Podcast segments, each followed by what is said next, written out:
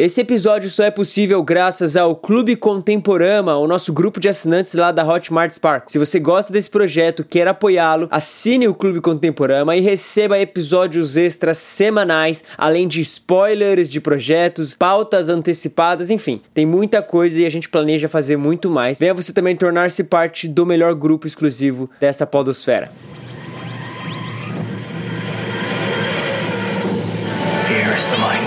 Grandes poderes, vem grandes responsabilidades. Nestas semanas, os nossos meninos se reúnem para falar sobre The Batman. Não, não, vão falar sobre tudo menos The Batman. São eles, o Matheus, o Japa. O John Malkovich é muito bom. O John Malkovich é muito bom. Guilherme Amarino. Eu tenho que falar sobre Attack on Titan, cara. E Gabriel Mendes. Mano, desde que eu coloquei as minhas mãos em Elden Ring, eu não assisti mais nada. Você está ouvindo Contemporama. É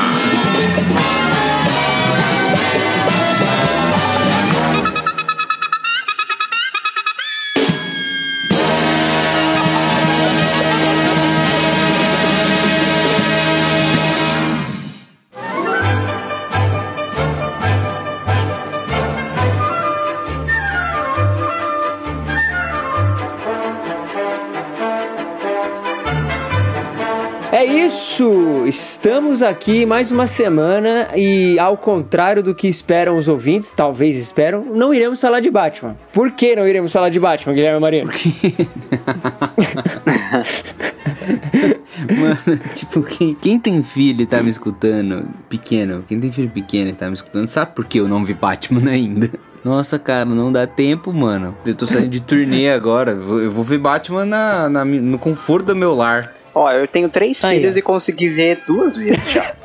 Nossa, cara, lá, sempre pô. tem um cara assim. Sempre tem um cara assim, né? Você você coloca no Twitter qualquer coisa. Fala assim: ah, não vou conseguir ver o Batman porque está corrido meu dia. É. Aí- Aí sempre tem uma pessoa assim: eu estou corrido desde os 5 anos de idade, que eu tenho isso, eu tenho aquilo, e faço duas vezes aquilo lá, eu tenho três filhos e saio das 5 horas da manhã e vi todas as séries da Netflix. Sempre tem um cara. Sempre tem. Tenho três filhos, trabalho em oito empregos. Nossa, Julius 2. É, você tá no cursinho e aí vem o, o terrorista, professor terrorista. Fala assim: enquanto você dorme, o japonês tá estudando.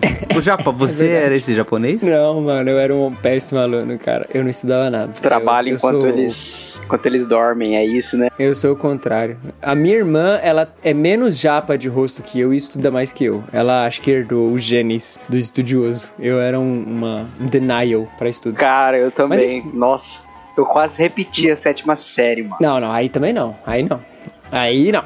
Eu fui, Repetir com, não. eu fui com umas seis notas vermelhas assim no boletim o ano inteiro. Aí depois eu fiquei eu em nunca, choque. Eu, eu nunca repeti de ano, nem tive problema com notas. Cara, eu também nunca tive problema com notas, tá ligado? Mas eu ah, então nunca você não estudei. era um denial, eu era o true denial, então. Não, mas eu, eu nunca consegui estudar, tá ligado? Tipo, os professores falavam assim, ah, lê em casa ou faz o trabalho direito. Mano, eu nunca consegui, tipo, fazer. Tanto que eu não lembro nada do que eu aprendi na escola. É, eu era Tipo, ruim exato. Nada, nada. Eu Juro pra você, tudo que eu sei de história, é, filosofia, sociologia, é, geografia, português, mano, tudo eu aprendi depois que eu saí da escola. Que aí foi quando eu comecei a me interessar pra estudos. Então hoje, tipo, eu gosto de estudar, hoje eu gosto de, de tirar um tempinho pra eu ler, pra eu aprender. Mas, cara, na época de escola, eu só assistia anime, jogava videogame e ouvia podcasts durante a aula. Então, eu, eu era, tipo. Mas eu passava de ano, tá ligado? E era sistema difícil, mano. Ah, eu Era o também sistema passava, etapa, velho.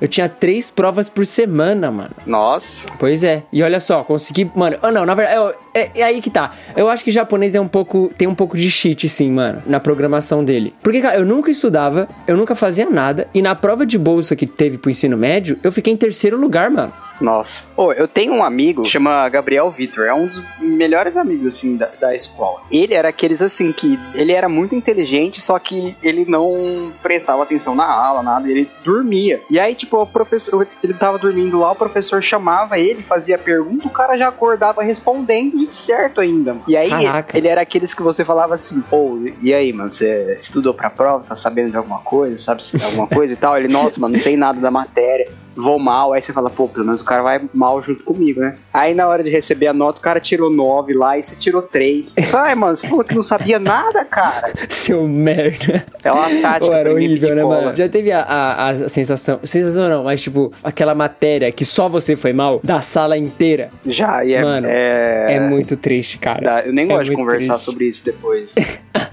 com o pessoal lá. É muito triste, velho. Eu ficava mal, eu ficava Estão putz. falando coisa de, de escola, vai ter uma galera, tipo, chateada com vocês, cara. Tem más quê, memórias, gente? o pessoal, tipo, que foi mal e tal. Vai começar a ficar Ah, triste, velho. eu, eu- eu odiava escola, mano. Então, eu só tenho más memórias da escola. Gostava da escola. Mano, O Gui tem, oh, calma aí, o Gui tem cara do nerd que, tipo, era bom, tá ligado? Gostava ali, era o queridinho da professora, sabe? A professora elogiava o Guilherme Marino. Ele teve a vez que ele foi expulso lá porque ele traficava cartinha de Pokémon, sei lá, uma parada assim. Mas. mas.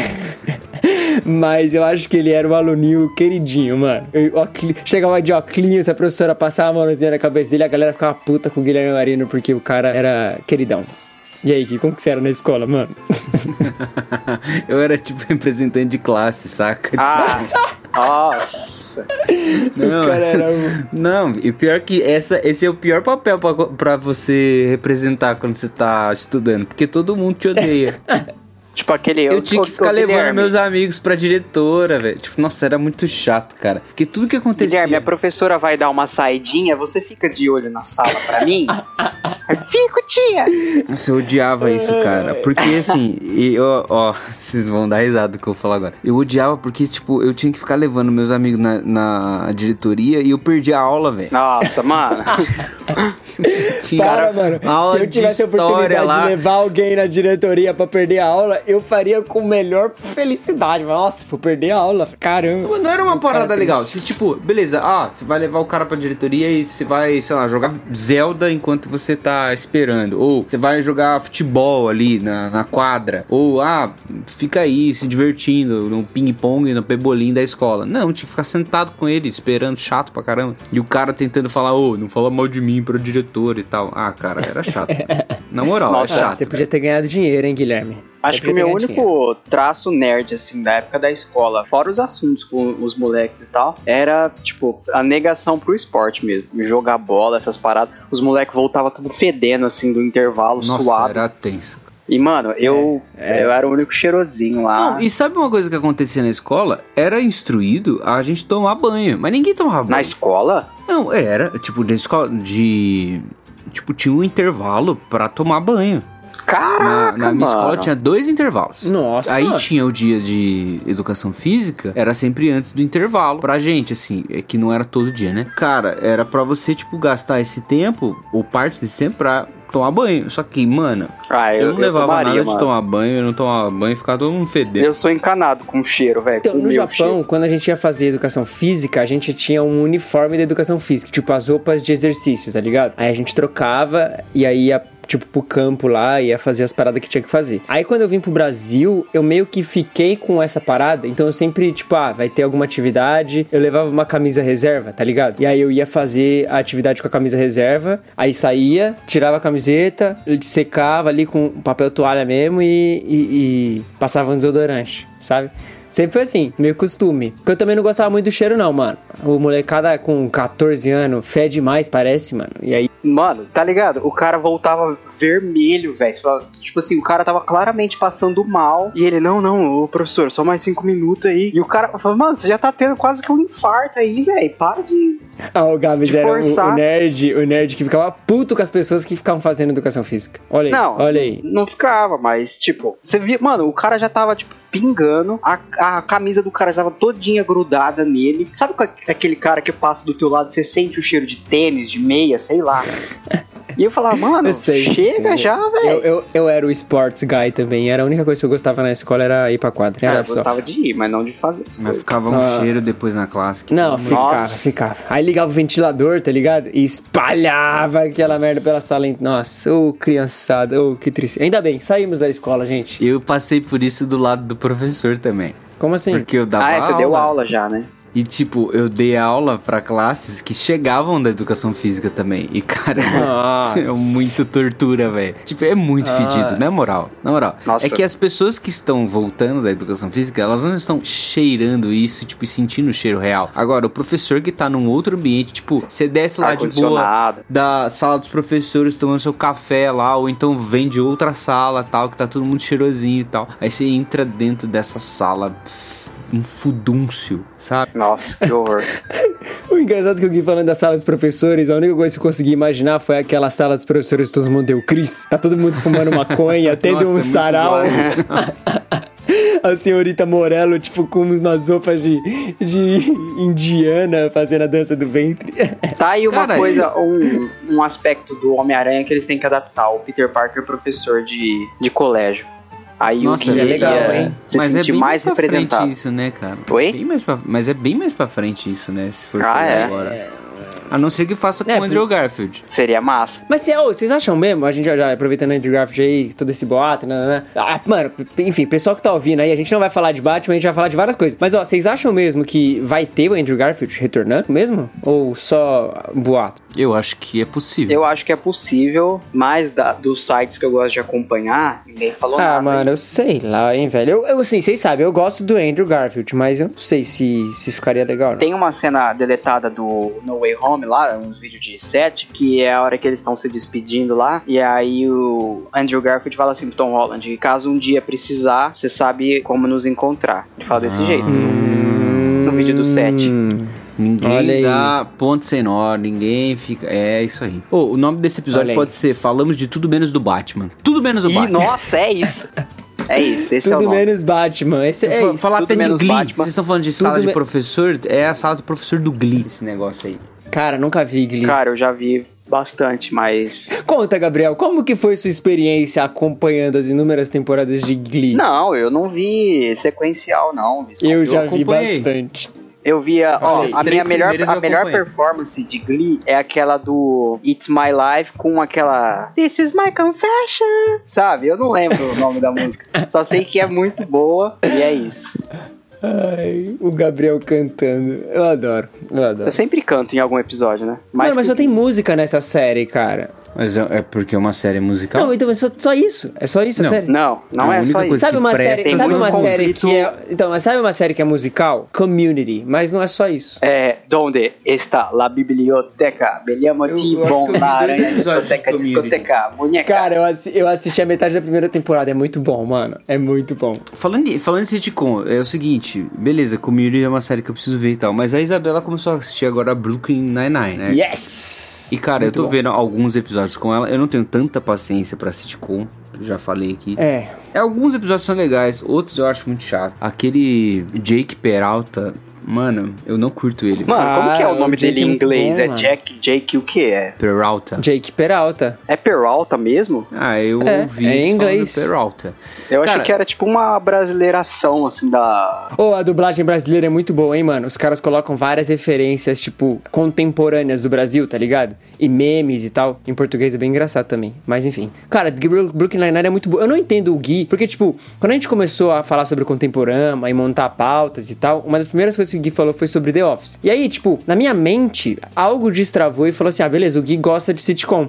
Só que conforme o tempo vai passando, todas as sitcoms que a gente fala, ele não gosta. Ele simplesmente, não, eu não tenho tempo pra essas superficialidades e, e nananã. Puxa, mano. Cara, nenhuma. outro dia rolou no grupo do Contemporâneo o pessoal ranqueando sitcoms. Certo. O meu ranking é The Office, agora eu não lembro direito quais eram os cinco, mas era The Office, Friends, That 70 Show, É, bom. agora eu não lembro a quarta, e a quinta era Space Force. Você gostou, mano, de Cara, Space eu Force? amei Space Force, cara, é muito genial.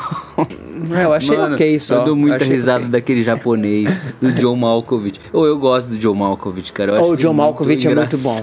O John Malkovich é muito bom, cara. Ô, você já É que- aquele filme maluco dele? É, Nossa. Todos querem ser John Sim, Malkovich. é um clássico Eu esse adoro filme, esse mano. filme. A gente tem que falar desse filme. Eu adoro esse filme. Esse filme de é uma das coisas, é uma das melhores coisas que existe. Ô, Gui, Gui, a trilha sonora desse filme... É boa. Jo joga, o Gabs, joga no YouTube é, Quero Ser John Malkovich Soundtrack. A, a música tema, até hoje é uma das músicas que eu coloco, tipo, no Spotify pra ouvir. Cara, ela é muito, muito boa. Vou até ouvir agora. Ouvintes, tá tocando aí no fundo. Ela tem um... Nossa, putz, saudades. Quero Ser John Malkovich.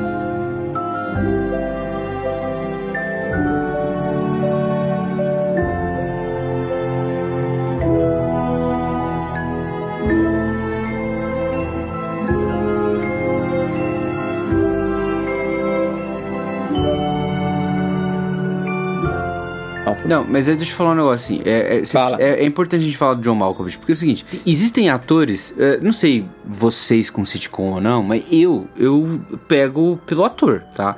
Não consigo assistir uma, uma sitcom e tal se tiver uns atores que eu não conheço e tudo mais. Uma das esperanças com Brooklyn Nine-Nine é o Terry Crews. Ele é entendeu? bom, hein? Porque ele é um Ele cara é bom. bom. e é um cara que eu conheço, assim, então tenho, tipo, familiaridade por causa das outras séries, por causa do, do Todo Mundo Odeia o Chris, por causa de várias outras coisas. Das branquelas. Inclusive tem uma, uma citação às branquelas no Brooklyn Nine-Nine que eu achei da hora. Mas aí, no caso do Space Force, claro, tem o Steve Carell, mas o John Malkovich, cara, Não, ele é muito ele, bom. ele Ele é brilha no rolê, velho. É Eu acho que a gente bom. devia inventar uma série do Contemporama de falar de atores De também. atores. Porque, cara, é, tem muitos filmes assim que os caras simplesmente brilham. E brilham de inúmeras formas, seja com papéis principais e seja com papéis secundários ali de suporte. E o John Malkovich é, um- é um desses caras, mano. Porque, tipo, ele não. É difícil você ver um filme em que ele é um protagonista do filme, tá ligado? Sim. São poucos. Eu não lembro de memória um filme em que ele é a cara do filme. Mas ele é um ótimo personagem, um ótimo ator, assim, de suporte, cara. É tipo Michael Caine, mano. É, é, exatamente, exatamente. O Red Mano, ele é muito bom, É cara. muito bom esse filme, Red. Red é muito bom. Red é, é, é um dos filmes que eu não tava esperando. O 1, o 2 eu achei fraco. Mas o 1 é lindão. E o Malkovich a, tá a legenda em português é. Aposentados e Perigosos. Nossa. É, mano. Oh, mas tem o, o Bruce Willis, velho. Tem o Carl Ruben do, Tem. do The Boys. Agora é do The Boys, né? Mas antes era do Lord of the Rings. Sim. enfim, mano. ó, Mano, eu gosto demais falar, do Carl. Urban- Urban. Mas enfim, ô, ô, ô, ô, Gui, por que, que você não gosta de sitcom, cara? Qual que é o seu problema, mano? Vamos lá, não é vamos que eu não gosto. Eu os gosto de sitcom. Eu só não gosto de qualquer sitcom. Eu já tô explicando. Eu tenho um negócio que eu vejo sitcom e gosto quando tem um ator que eu, tipo, tô familiarizado com ele, entendeu? Ah, então Ah, Brooklyn Nine-Nine é pra você. o- Community é pra você também. É, Tem o tem o chinesinho do, Glover. do tem o chinesinho, tem o Chris Pratt. O chinesinho é muito bom. Tem o Chris Pratt. Não, tem? Não, o Community? Chris Pratt é no. Chris Pratt é do Recreation. Parks and Ah, Recreation. Parks and Recreation. É verdade. Oh, É, sabe uma boa também? É Arrested Development. Mano, Disseram. mano, mano. É boa essa. É muito bom. Ou, eles são do dos irmãos russos, né? Os irmãos russos, não é? Que dirigem ou escreveram, produziram, sei lá. O Community é dos, é dos irmãos russos. Sim, Community é deles. Arrested eu não sei se é Deixa eu deles. Eu não sei, deixa Nossa, eu ver. caindo na Ru- real o nome da. É, em português é uma bosta. Eles são produtores. Mas, mano, é- Os Russo Brothers do Community. Ah, eles dirigiram episódios da, de Arrested Oh, Michael Cera, vocês gostam dele? Ele é um ator que eu acho, tipo, uma incógnita, porque o cara, tipo, faz, não faz muito filmes, ele não tem redes sociais, o cara é, tipo, um random aleatório na internet. Mas todos os filmes que eu assisto dele eu adoro. É, Esse é o Scott Pilgrim? É, é o Michael Cera. Eu adoro ele, cara. Tem, ó, ó, filmes dele que eu gosto. Tem o Scott Pilgrim, tem o Superbad, que tem a Emma Stone, né? Então, óbvio. Tem Nick and Nora, Uma Noite de Alguma Coisa. Mas ele, Ele mano, ó, Juno. quem gosta de... Ele fez Juno. Quem gosta de filme indie, com música boa, Nick and Nora. Não se vai se arrepender, filme de romancezinho, clássico, top. E ele fez Rebelde com Causa, que também é um ótimo filme de comédia. E ele, ah, você tá esquecendo da maior obra-prima do cara, que é o Superbad. Eu falou falei já. Superbad, pô. Você falou? Que tem a Emma Stone. É, que tem a Emma Stone. É o primeiro filme da minha queridinha Emma. Que isso, pô. Pô, Esque- vou mas esquecer da minha Emma. Falando, falando dele, é o seguinte: vocês assistiram Scott Pilgrim contra o Mundo?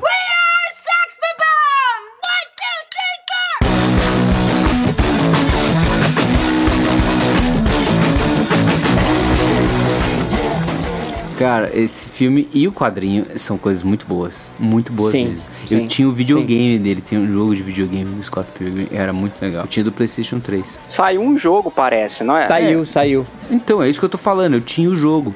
É um jogo. Não, mas tipo- saiu um recente, um novo. Ah, é? É. Não, o que eu tinha era um que era tipo plataforma, sabe, jogo de pancadaria? Aham. É um é, Vai beat'em passando up, né? É, vai passando fase e tudo mais. Era bem da hora o jogo também. Você conseguia jogar com várias pessoas. Vai ter Scott Pilgrim em anime. Ah, é? Foi anunciado já, teve pôster. Pô, legal isso, Teve pôster pela Netflix. É, e é perfeito, porque, tipo, cabe muito. É tipo, é óbvio, não vai ter, tá em produção, né? Tá. enfim. É igual Crônicas de. Nárnia. Ah, Netflix está produzindo uma série da Crônicas de Nárnia da era dos reis Pevensie, dos quatro reis. E nunca acontece. Mano, mas ó, One Piece, a série, foi anunciada em 2016. O anúncio do elenco foi só ano passado. A Netflix é meio atrasilda mesmo. É porque eu acho que eles compram e, tipo. Deixa lá no catálogo pra usar. É, Alguém calma vaza e aí eles Ô, têm que falar que compraram mesmo. É. Ô, mas o, o Gabs, a Emily Rudd como Nami, tô totalmente comprado por essa mina. Mano, ela tava nos fancasting desde o dia que eu comecei a usar o Twitter lá, finalzinho de 2018. Todo fancasting, essa mina era Nami. E teve uma Ela é época perfeita. que ela apareceu no IMDB, foi a primeira. E aí sumiu. E aí ela começou a seguir o Steven Maeda lá, que é o produtor, que ele produziu Lost. Então. E aí desapareceu. E aí o povo já começou a, teorizar de que ela realmente estaria na série e interpretar o rei. E Ai, isso, ai. dois anos depois, foi confirmar. Ó, vai ser. Eu acho que vai ser legal, hein, mano. Eu Pelo menos o elenco Sanji, tem. Mano. Eu também curti. Eu curti muito o Sanji. O ele... oh, cara, o elenco no geral, assim. O único que eu fiquei mais com o pé atrás foi o Ruffy. Mas por motivos inúmeros, enfim. Mas todo o resto eu curti. Deixa eu perguntar um negócio pra você. Japa. É um filme de anime, certo? É uma série, é. Uma série de anime. Ah, é que tá, tá, beleza. Independentemente de ser série ou filme, é um live action de anime. É Você isso. realmente acha que vai ficar bom? Não. Mas sei lá, cara, eu acho que assim, One Piece. Ele tem alguns elementos que, que me atraem muito, principalmente a dinâmica do grupo e a forma como o bando é formatado. A personalidade do Ruffy eu acho que é um, é um ponto forte ali. E eu entendo que vai ter vários defeitos e vários problemas visuais toscos, assim. One Piece é muito difícil. O Oda eu acho que é um dos autores de mangás que mais detalham seu universo e mais faz bizarrice, assim. Tipo, cara, tem personagem de One Piece que tem 5 metros de altura e isso é normal, tá ligado? Então, eu acho que vai ser difícil visualmente, vai ficar horrível, eu já acho. Mas eu acho que se eles manterem a dinâmica dos personagens e o Ruffy for realmente, tipo, 50% do que é no mangá e no anime, eu acho que me compra, tá ligado? E se, se tem um roteirinho legalzinho ali, tem a dinâmica legal dos personagens em si, cara, eu, eu, eu vou, eu vou, eu vou dentro, mano. Porque, tipo assim, é o que eu sempre penso, tá ligado? A obra vai estar aqui, eu sempre vou poder assistir, e eu acho que vai acontecer a mesma coisa que aconteceu com Cowboy Bebop, assim. Muita gente vai ficar falando sobre One Piece, sabe? Muita gente vai buscar conhecer, ou vai ter vídeos falando sobre, introduzindo a obra, explicando elementos, etc, etc, igual foi com Cowboy Bebop. E Cowboy Bebop teve um aumento muito grande das pessoas que foram assistir o anime. Então eu acho que esse tipo é benéfico pra caramba, mesmo que acabe, tipo, no caso de Cowboy Bebop, sujando ali o, o, o nome, enfim. Mas É. exi- existe exemplo bom de filme de anime? Filme Ah, existe feito por japonês. Os Death Note lá. Os Death É Note mó japonês. fiel. É, bem É. fiel mesmo. Eu vi alguns e vi aqueles é, que é, continua a história. né? É, é, é porque Death Note também era difícil por causa dos Shinigami, eu acho. Isso estragava muito, assim, É. o filme. Você já viu Mas o, o, Battle Ryu, Royale? o- como. Foi o William Defoe que foi, fez o. Foi, foi. Ah. Não ficou ruim, mano. Ah, Eu também acho que eu não, que mas não. o filme inteiro é ruim, sabe? O filme E aí, ficou ruim, o roteiro ficou bom. É, Ele mas o do não- filme japonês, o- os, os Shinigami são feios, são toscos. Ah, é Isso que eu tô falando. 2005, né, É, mano? porque era um tempo diferente. Então, eu Ah. acho que nesses sentidos, vale eles adaptarem algumas coisas e tal, principalmente pra Death Note. Mas, ó, O cara que faz o Zoro tá fazendo um monte de filme de anime live action japonês. ele faz Samurai X. É, fez Samurai X. Pô, Ele os fez um filmes outro. do Samurai X são uma maravilha. Exato. Os filmes do Samurai X são muito bons, cara. Oh, não, calma aí, o filme do Samurai X tem as lutas de samurais mais iguais aos animes que eu já vi. Tipo assim, se tá assistindo, você fala, cara, isso aí é anime, Não, mano. é Esses movimentos são anime. Isso aí não dá pra. Ninguém faz isso naturalmente. Isso que é legal do Samurai X os filmes. E tem todos na Netflix. Mas ó, Gui, você já leu Battle Royale? Não. Aquele clássico, você sabe qual que é? Já ouviu Eu sei falar? qual é. Enfim, é o livro que inspirou todos os Battle Royale. Na capa do livro, eu comprei só por causa disso. Tá escrito assim: é, uma frase do Tarantino. Esse é o livro que eu gostaria de ter feito um filme sobre. Aí eu falei, caraca, se o Tarantino queria ter feito um filme desse livro. Tem o filme do Battle Royale e é muito da hora. Tem um filme japonês do Battle Royale que é, É. muito bom, muito bom. E é uma adaptação, porque depois virou mangá e tal. Então, quando o japonês faz, eu acho que funciona porque faz parte da narrativa japonesa, sabe? E o que tem me dado um pouco de esperança no One Piece é que o Oda tá envolvido, tem uma galera muito boa, tipo, japonesa envolvida na produção. Então. Mas, mano, esse negócio de produtores hoje em dia é tipo. é, Tipo assim, o cara tá lá supervisionando. Mas eu não, eu não sei até que ponto ele tem autoridade ali. Tipo, parece que é, o cara é tratado como um consultor só. Ah, mas tá bom, já é melhor do que nada, tá Ah, sem ligado? dúvida, mas eu tenho certeza que os caras do Cowboy Bebop estavam envolvidos na série também. Não sei. Mas, ó, vou ser sincero. Tipo, o- sei lá, é. Eu assisti dois episódios de Cowboy Bebop, tá ligado? Não, não, não falou comigo, mas teve gente que gostou, mano, por incrível que pareça. Pois é. Mas ó, eu, vamos lá, vamos, vamos pra, pra tipo uma outra. Um outro caso. Evangelion. O cara tá envolvido em todos os projetos evangélicos de Evangelion que aconteceu até agora. Inclusive esses últimos da Amazon que, que lançaram. E ele Certo. muda a história toda hora, velho. É porque ele é um maluco, né, Gui? É, mas, é, por exemplo, é, ter o autor dentro de uma adaptação não, não é uma justificativa ou não é uma. Pra Garantia. gerar expectativa e uma garantia para que a gente ache que vai ser fiel. Não, mas no caso do One Piece, vamos lá. No caso do One Piece, todas as vezes que o Oda se envolve no negócio, a, a parada sai legal. tá ligado? Ele se envolve pouco. Isso é um fato. É todo. O Oda é até conhecido por tipo, ser um cara bem recluso, que nunca aparece em lugar nenhum. A única coisa que se sabe sobre ele é que ele é fã de Avril Lavigne. É. Eu tenho Deus, uns databooks de One Piece aqui e, tipo, conta um pouco sobre a rotina do Oda, sabe? É legal que os databooks de One Piece, que o que, que são os databooks pra quem não sabe, né? São mangás extras que contam sobre a obra, né? A curiosidade sobre o mundo de One Piece e também sobre o autor e o processo dele de criar One Piece. Então mostra toda a o escritório do Oda, como que as coisas ficam, tem fotos e tal. E falam que o Oda dorme, tipo, quatro horas por noite e o resto do tempo ele fica desenhando e criando One Piece. E aí, ele nunca se envolve muito nas paradas, né? Mas, mano, por exemplo, o último filme que ele se envolveu, que foi Strong World, é bom pra caramba. É um, é um dos melhores filmes que tem. Os outros ele não se envolveu, ele só serviu de consultor pra, tipo, ajudar na criação de personagem, personagem extra, poderes extras e tal. Mas história não. E no Strong World foi. Então, sei lá, eu confio no Oda, tá ligado? Falam que o Oda estava na, na escolha de. de.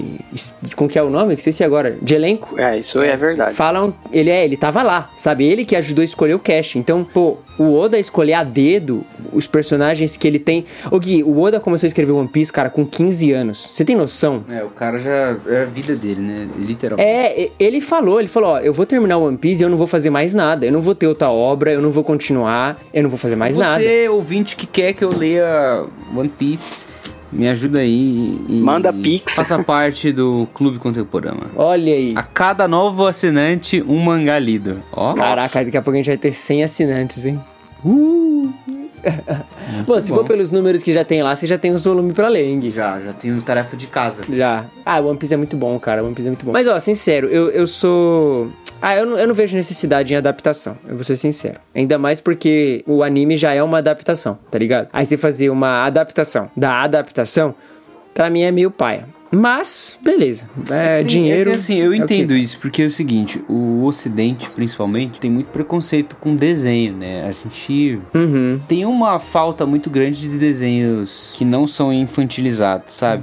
Você tem bons desenhos na década de 90, 80, que são bons mesmo. Tinha aquele desenho dos Gárgulas, os desenhos dos X-Men, do Homem-Aranha e tal. Mas a maior cultura é que não tem tanto desenho no Ocidente, sabe? Aí a Netflix tentou trazer o, o desenho do Castlevania, que é animal, sabe? Com uma pegada bem do ocidente, assim, trazendo alguns conceitos de, de até um estilo mangalizado, sabe? Tem o Avatar Lenda de Aang, que é ah, um desenho ocidental mangalizado também. Que é bom né? pra caramba. E é animal, tem o Lenda de Korra também. Então, assim, só que você tem uma grande falta mesmo, assim, tipo, falta isso. E aí a gente fica dependendo do, do Oriente lançar, Japão, lançar os, os animes e a gente fica vendo, sabe? Só que nem todo mundo engole um anime, cara. Nem todo mundo vai olhar e falar assim, nossa, que legal essa história e tal. E tem realmente histórias tipo Full Metal Alchemist, tipo Death Note, ou One Piece, provavelmente como vocês falam, tá? Ta- Attack on Titan. Então, Shingeki no Kyojin, tipo, é um, uma história genial, cara. Se eu for pensar. E, É, e merece um, fi- um filme ocidental, sabe? Porque eu tenho certeza que as pessoas não assistirão o anime, sabe? Por N fatores, sabe? Estranheza em relação a anime. Anime tem uma linguagem estranha, né? Pra quem não tá acostumado. É, uma narrativa diferente, né? É, é que tem os seus arquétipos, tem as suas estruturas, é totalmente uma outra forma de se pensar e de se contar a história. Então acho que até acostumar tem esses, esses parâmetros. Mas ó, eu tô dando. tô tendo a oportunidade de dar umas aulas para uma galerinha de tipo sétimo, sexto ano, sabe? Cara, 90% das classes assistem anime. Tipo assim, mano, sim. Anime é geral. Não, e, o, e Gui, na minha época, ninguém assistia, cara. Eu era o estranho e eu e meus amigos éramos os zoados, tipo assim, ah, vocês assistem anime, que, que isso, que merda, vocês ficam falando desses desenhos japonês, que bosta. Mano, na Hoje minha em dia. sala, os moleques tinham raiva de quem falava de anime. Tipo, raiva então, mesmo. mano, é, na minha também. É, porque é o rolê do otaku fedido. É essa É. época nossa aí, ó. Mas então, e hoje é normal. Tanto que assim, eu cheguei na sala, eu só falei que, tipo, cara, eu, eu gosto de anime, já era, todo mundo me adora. Eu sou, tipo, o melhor professor. Porque, nossa, você conhece anime, sabe? E eu fiquei, tipo, cara. O que, que tá acontecendo? Então, assim, eu acho que daqui a alguns anos isso vai mudar um pouco, cara. E já tem mudado, sabe? A Netflix tem trazido bastante coisa, a Amazon tem trazido bastante coisa também, HBO também tem trazido bastante coisa. E acho que vai começar a invadir, sabe? Porque, mano, uma- são histórias incríveis.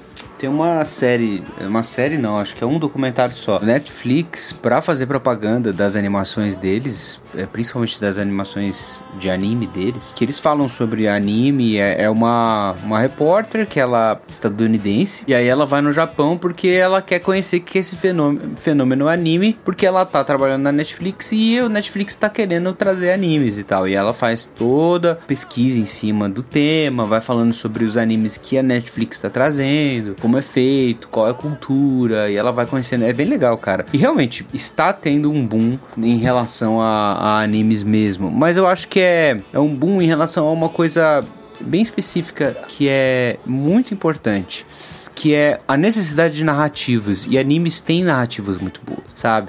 Você tem Sim. narrativas que transcendem, não é mais simplesmente aquele filme de ação, estilo Velozes e Furiosos, que é o cara, o mocinho, aí tem o vilão que é meio flat, o mocinho também é meio flat, aí tem. As pessoas precisam de mais, sabe? Hoje em dia. E o que, que entrega mais hoje em dia é justamente essa cultura que vem do anime, né? Que são histórias um pouco mais complexas, que tem mais caracterização da persona dos personagens, né? Então tem sempre uma backstory, anime vira e mexe, volta no tempo pra contar o passado do cara, que não sei o que lá e tal. Então isso Mano. acaba dando uma profundidade e uma tridimensionalidade pra história, sabe? Pra você ver o, o potencial, assim, da narrativa do anime, cara, anime de esporte, eu sei que você não gosta, mas, tipo, é um exemplo muito claro Sim, de sim. que nem tem vilão, mano. Tipo, é, é um time contra o outro. E, cara, você chora. Tipo, a hora que conta a história dos protagonistas. verdade. mano, ping-pong, velho. O fi- Ping final Pong de The Animation, né? Ô, eu tava. é louco. Mano, muito bom. É, Não, a isso é história do. Peco lá, do Smiley, a história do Inata com o. Como que é o nome do. Ah, mano, faz tanto tempo que eu assisti, cara. sei lá. Só sei que, cara, a princípio você fala assim, nossa, é legal, partida de vôlei. Só que você vê o porquê que cada um tá ali, a treta do jogador com a família dele, é, o Tsuki lá do. Do, Do Haikyuu. do Nossa. Haikyuu. O Haikyuu tem os melhores dele, desenvolvimento de personagens. Haikyuu Slam Dunk também, que é de basquete, que é um É. clássico. É, e a gente tá falando de anime, assim, né? Mas mangás também, né? Esse episódio virou um episódio sobre anime e cultura japonesa. É isso. A gente ia falar sobre as coisas que a gente viu, agora você tá falando de Calma, anime. a gente vai chegar lá. Não, mas eu concordo com o Gabs, cara. Tipo, tem tantos exemplos de anime que, tipo, simplesmente são toscos. Por exemplo, tem um anime, um mangá, né? Que virou anime depois, que é chamado Assassination Classroom. A história é assim, né? O Gui provavelmente nunca ouviu falar, não sei se o Gabi já ouviu. Num dia, a lua foi destruída, metade da lua foi destruída. Ah, é ela o ficou, que vai ela sair a ficou só uma meia lua. agora. E aí, descobriram que foi um alienígena que fez isso, um alienígena em formato de polvo. E aí, Gui, esse alienígena falou assim, ó. É o Cthulhu. É, é, quase isso. Só que ele tem um rostinho feliz, esse alienígena do, do mangá. E aí ele chegou e falou pro governo: Ó, beleza, vocês não conseguem me matar. O governo tentou matar ele, ele é muito rápido, ele é tipo veloz, forte pra caramba. Ele se move na velocidade Mach 3, ninguém consegue pegar o cara. E ele fala pro governo: Ó, beleza, vocês podem tentar me pegar e vocês têm um ano. Enquanto isso, eu vou dar aula pra uma classe. E aí ele escolhe uma, uma, uma classe específica de uma escola específica pra dar aula pra essa, essa turma. E aí o governo chega pra turma e fala assim: ó, o objetivo de vocês é matar o professor. Então, tipo, os alunos foram armados, os alunos têm armas, AK-47, tudo com um negócio, e aí eles tentam ficar matando o professor. E é isso. E aí, enquanto o professor vai dando aula, porque ele vai dando aula, ele vai ajudando os alunos a se superar nas suas dificuldades. Tem sempre esse negocinho, né? O japonês tem uns. Cara, mas é bizarro, é bizarro. É alunos tentando matar um professor alienígena. E você tem uma bela história. Uma bela de uma história. Eu adoro. O universo dos mangás, onde um alienígena com um rabo de macaco vai atrás de sete esferas para convocar um dragão.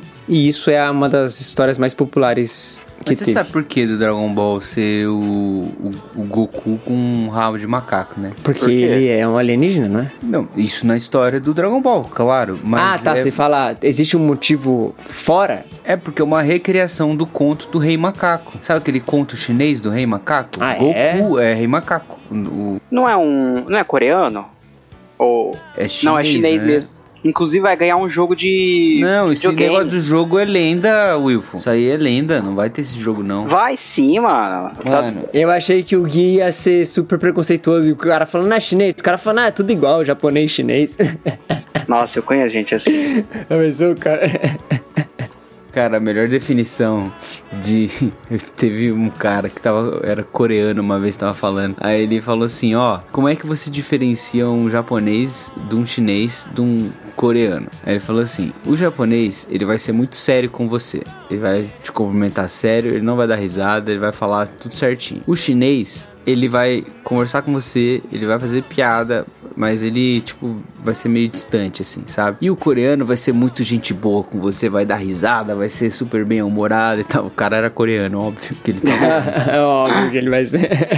Pô, no acampamento Ai, de ai. carnaval, foi um rapazinho lá, ele devia ter uns 13 anos, 14, e ele veio do Japão. Então, ó, ele ainda tem um sotaque um pouquinho carregado e tal, mas, mano, ele era muito engraçado. Ele sempre queria fazer perguntas, assim, ele tava super empolgado. E aí, teve um dia que a gente chegou, cheguei um pouquinho atrasado, assim, enquanto o pastor tava falando. Ele, ele nem me conhecia, mano. Aí eu cheguei dando risada, assim, porque eu tava conversando com um amigo, mais baixo, né? E ele viu, e aí ele olhou pra mim assim, super bravo, mano. Ele fez um shh, sabe?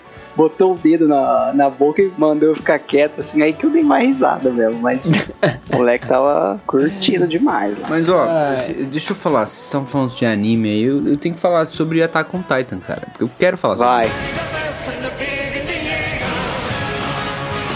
Cara, é, tá na última temporada, já tá acabando, assim, os últimos episódios. Então, se você não viu nada de Attack on Titan, é, talvez você esteja caminhando a passos largos de perder tempo da sua vida, sabe? Então veja, pelo amor de Deus. Attack on Titan é uma das melhores séries que tem, cara. Se você nunca viu Attack on Titan, vai assistir. Não tem o que dizer, só vai assistir. Realmente, assim, é, Attack on Titan foi um fenômeno, até hoje é um, é um dos negócios mais malucos que teve, assim. Eu não sei se vocês lembram, não sei se o Gui lembra, né? Mas em 2012, quando saiu, todas as convenções 2013. de... É, 2013, né? Todas as convenções de anime e... e...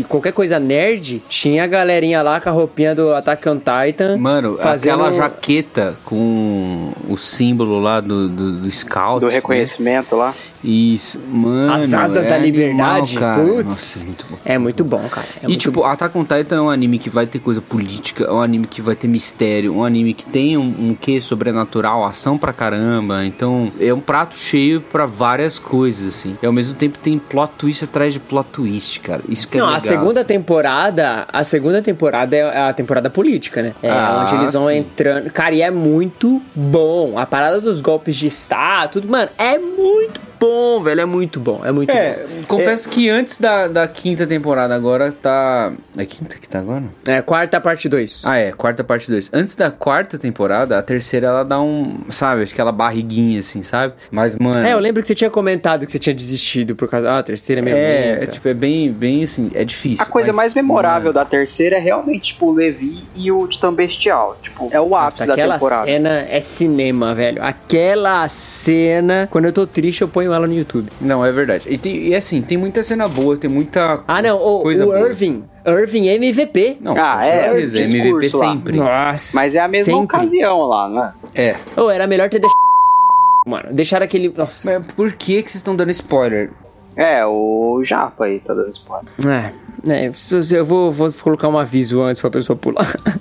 Não, assim, eu acho assim que, que beleza, Attack on Titan está acabando, eu vou militar para rolar uma live ou um episódio, alguma coisa assim sobre Attack on Titans pra gente comentar isso, porque é, dependendo de como o anime acabar, a, a história a gente meio que já sabe como acaba, quem leu o mangá e tudo mais, é tipo, enfim, tem as suas decepções. Mas dependendo de como o anime acabar, cara, vai ser um negócio animal, sabe? Mesmo. Gui, Então- se acabar bem, pra você supera Full Metal Alchemist? Mano, essa é uma pergunta muito difícil, muito difícil. E eu É estar pergunta pensando na resposta já indica o quão bom Attack on Titan é. Isso é verdade, isso é verdade. E você, Gabs, o que, que você acha? Attack on Titan ou Full Metal? Cara, eu parei acho que no sétimo episódio da quarta e não continuei. A quarta, eu fiquei um pouquinho assim, meio preguiçoso de ver mesmo, até um pouco por causa da mudança de animação, assim, que é meio chocante no comecinho. Mas, É, cara, eu também achei. até hoje, a temporada que mais me impressionou, sem dúvida, e não é porque as outras são ruins, né? eu gosto muito da segunda temporada, mas a, a mais impressionante pra mim, assim,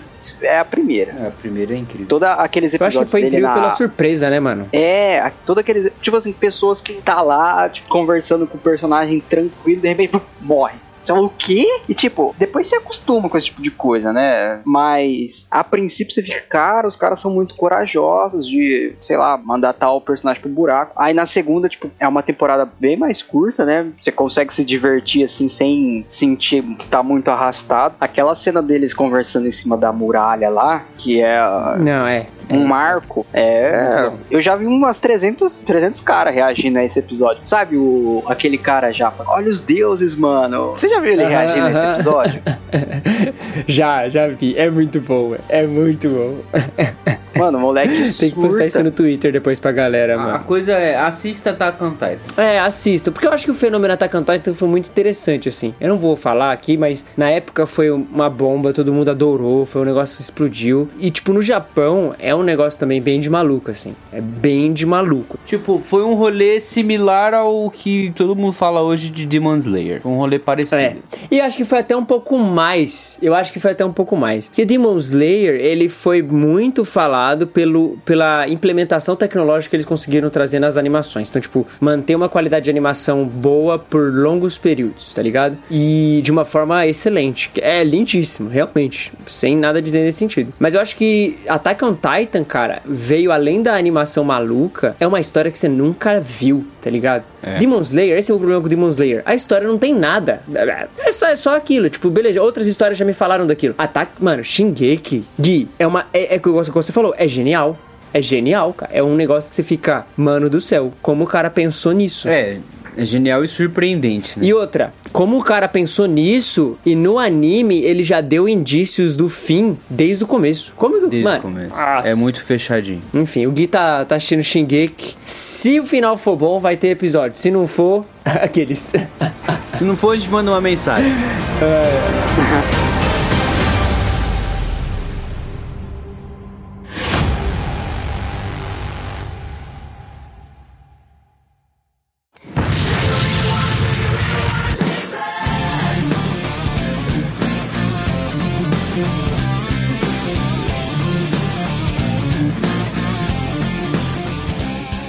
Uma coisa que a gente não falou e a gente assistiu, pelo menos eu assisti e eu queria ter falado, mas ninguém falou. Peacemaker. Você assistiu, Gabs? Não. Ai, Deus. Assista o maluco, mano. Vocês estão maluco, cara. Uma das melhores séries que teve até agora. Vou no banheiro, dá esse. Ah, não, não. Que isso, Gui? Que isso? Ô, como que o Gui não gosta do James Gunn, mano? O cara tem um probleminha. Mano, eu não assisti Cara, é nada, cara, ultimamente. Mas ó, deixa eu falar do Peacemaker. Esse negócio do Peacemaker é, não é birra minha, é que eu acho chato mesmo, mano, entendeu? Achei chato, não consegui ver 10 minutos. E outra, não, não consegui ver direito esse filme do, do Esquadrão Suicida. Desculpa vocês que gostam do James Gunn. Eu gosto do James Gunn também, quando ele faz o Guardiões da Galáxia e tal. Mas Esquadrão Suicida. O, é, o Esquadrão Suicida, né? Não, não me desceu muito bem. não. Mas, cara, mas o Peacemaker, ele foi bem diferente, assim, do, do Esquadrão Suicida. Bem, bem diferente, é- tá, é muito forte, mas, sei lá, eu, eu senti uma outra vibe. um Acho que o, chama o sistema de série funcionou. Preconceito. Preconceito. É isso que tá atuando na minha cabeça. Você tem preconceito, Gui? Ah, mano, eu não gosto não. Gosto não. Ah. É, eu vi, mas não, não me senti coisa. Mas por que que você gostou? Qual é a... a- Porque é muito bom, cara. O roteiro é bom, a, a edição é boa, a montagem é boa, o Mas é desenvolvimento bom de porque é personagem engraçado é bom, ou é, é, bom porque divertido. é uma história legal? É uma história legal, cara. Porque assim, além de ser engraçado, que é a parada do James Gunn, é, a gente conhece mais do Peacemaker, tá ligado? Então a gente vai ter um pouco mais dele, da história dele, por que, que ele é o que é, é, o que que fizeram com ele, por que, que ele é aquele cara que, ah, eu quero paz a todo custo e blá blá blá, todo aquele discurso dele do Esquadrão Suicida, aqui é esticado de uma forma, óbvio, com os elementos malucos que o James Gunn adora colocar, sabe? Tipo, todas aquelas extravagâncias de vilões, de, de loucuras. Isso, é isso, tem isso. Mas no centro tem esse personagem, o. o, o, o- esqueci o nome dele agora, mas o personagem lá do, do John Cena, o Peacemaker, que é esticado e mostrado. Tipo, cara, esse é o personagem, ele é assim, idiota. É, nossa, é muito bom. Eu me diverti muito. Assim, ó, o que Boba Fett não me deu de prazer, Peacemaker me deu. Era semanalmente ligando a minha TVzinha de manhã, antes de fazer qualquer coisa, com um cafezinho na mão e assistindo. Cara, que divertido. Que divertido. Eu terminei o último episódio aplaudindo. Eu falei, nossa, que incrível, que incrível, que incrível. Eu fiquei muito feliz. Muito. Sabe quando você termina uma série sorrindo? Eu terminei Peacemaker sorrindo. E é isso, mano. Você tem que assistir. É, Assiste o primeiro episódio só, do início ao fim. Dá essa Eu chance. tentei, eu falei pra você. Vou dar, um, vou dar uma chance. Sabe o que eu parei de ver? Fala aí, Gabs. Porque a legenda Ah. tava um lixo. E eu fiquei muito irritado. Mano, quando a legenda tá zoada, eu fico muito irritado. O cara nem terminava de falar, a legenda já sumia e já ia pra fala de um cara que ainda não foi dita. Nossa, eu ficava muito nervoso. Aí eu vi 20 minutos e parei. E não voltei até hoje. Ah, ali é uma merda. É, a HBO é ruim, bem, mano. É bem ruim, mano. Mas dá uma chance, pô. Sério. Nossa, mano. Nossa, mano. É muito bom. E eu já vi É a imagem bom. do último episódio lá também. Mano, mas eu acho que não, tipo, ah, beleza, você vê a imagem, não, não interfere em nada, tá ligado? Você sabia o que acontece no último episódio. Ah, não. Pra Porque mim, realmente. é, a, é a- é a jornada daquele personagem, cara. Tipo assim, é um é ponto A ao ponto B, é conflito interessante, é, é, o, o- é porque assim, a gente tem que pensar em sentido de série, né? Então, os episódios são bem estruturados, sabe? Tem o, o- a, a introdução dos personagens, quem são eles, o que, que vai acontecer, o conflito, aí a preparação, né, dos vilões, aí aquela construção pro último arco, a cena dos caras andando, sabe? Tipo aquela cena clássica de vilão andando e o cara andando, meio que os dois indo pro embate, sabe? E o James Gunn colocando rock maluco, aqueles glam, glam que é o nome? Glam rock. Mano, estralando, tudo bom. Eu Tudo acho que bom. Perfeito. Guardiões da Galáxia 3 é o último trabalho dele na Marvel. Eu tenho certeza que ele vai, tipo, entrar de cabeça na DC. Será? Ele ganhou, ele tem muito mais liberdade, mano. Pô, mas sabe uma, uma história boa também? Que vai do ponto A ao ponto B? Uma série? Ah, Que, vocês não viram. O, o Japa, não sei se É. você viu até o final. O, o livro do Boba Fett, velho. É muito boa a história. vai se ferrar. Gui, eu, eu não consegui ver o último episódio, mano. Eu não consegui ver o último Mano, episódio. eu vi o vídeo do cara lá, ele, ah, tipo, você na tá zoando motoquinha. do cara da motocicleta colorida, velho. Ah, deixa o cara de motocicleta Não, colorida. cara, dando aquele- aquela girada que o cara dá O cara dando aquele giradinho. Sem propósito nenhum. Gosto. Ô, Gui, Mas muito é engraçado. dirigido, Gui. Ô, o, Não, o episódio é não. 2 eu gostei. O episódio você 2 tá é falando aquele do que ele Taika tá Waititi, você tá falando do Taika Waititi, você tá falando do João Favreau, você tá falando da Bryce Dallas Howard. Não, não, não. Mano. Não, não, eu tô falando. Não, não. Cara, a Bryce Della Do Howard dirigiu Filoni. um episódio. A Bryce Della Howard dirigiu um episódio. O Taika Waititi dirigiu um episódio. O. o, o quem que foi o outro que dirigiu outro episódio? O resto foi editado por um maluco. Um outro que ninguém sabe quem é. Horrível, horrível. Cara, tem uns episódios tão mal dirigidos, tão mal dirigidos. Cara, nossa, não dá, mano. Por, um- por uma série da Eu gostei. Disney com, com tanta gente boa envolvida, com, sabe, com tanta material pra fazer, você me dá na mão de um cara que não sabe segurar uma câmera, não sabe enquadrar direito e mostrar o que tem que ser Tom mostrado. Holland tem que dirigir a próxima série de Star Wars. Como assim?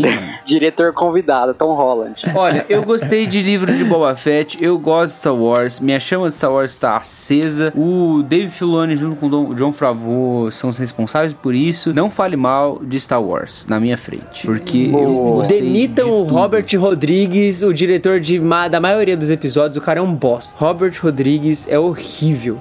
E eu vou te Nossa, falar. Que cara merda. Eu vou te falar, a coisa mais revolucionária desse ano será a série do Obi-Wan. Anotem. Ah, tomara, Porque o trailer é vai bonito. ser um negócio Transcendental. Mano, Tá anota o que eu tô falando. Vai ser melhor que Batman, vai ser melhor que Doutor Estranho. Cara, eu tô Team Star Wars esse ano. Não, eu não tô contra Star Wars, Gui. Eu tô a favor da, da felicidade, do sorriso. Eu tô a favor da, da, do alto astral. Amigo da alegria.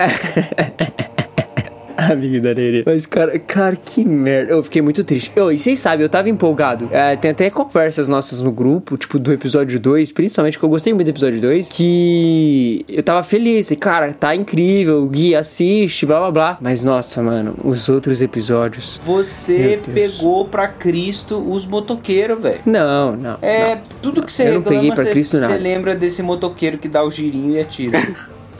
Ai, Não, mano. cara, aí, Gui, assiste cara, esse ator, ruim ele nessa, faz né? Star Trek, sabia? Ele faz Star Trek, um personagem de Star Trek Discovery. Mas, Gui, o problema não é o ator, Gui. Pro- isso aí é direção, mano. É direção.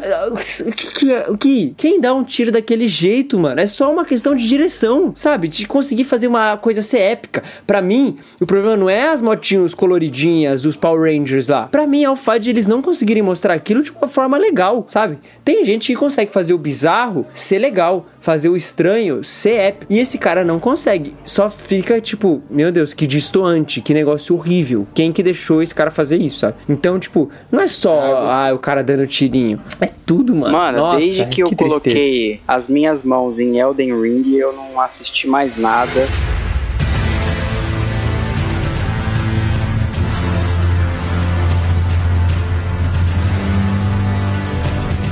Não. É bom mesmo esse negócio? Mano, liberou o jogo dia 26 de fevereiro. Tinha, foi em época de acampamento de carnaval. Só que o dia que eu pus as minhas mãos nele, eu fui dormir 5 horas da manhã. Acordei depois, tipo, tarde, joguei mais um pouco à noite, fui pro acampamento e tal. Acho que em uma semana, que era a minha última semana de férias, eu peguei 28 horas de jogo e eu tava no primeiro mapa ainda. Tipo, agora não, de semana pra mim realmente não dá. Eu só vegetando mesmo quando eu chego em casa. Mas é muita coisa pra fazer, é muita coisa pra você descobrir. Eu falei no Twitter, é, a última vez que eu me senti assim com um jogo de fantasia e é, mundo aberto foi com Skyrim. Tipo, essa sensação de deslumbramento, sabe? Você tá é, sempre descobrindo uma história nova e você fica interessado pela história do- dos NPCs. O sistema de quest no, no Elden Ring é, tipo, não é tão linear. Você meio que fica. Demora um tempo assim pra você sacar o que, que tá acontecendo, o que, que você tem que fazer. Mas é muito divertido. O lance desses jogos é que é, é uma sens- eles conseguem passar muito bem a sensação de recompensa.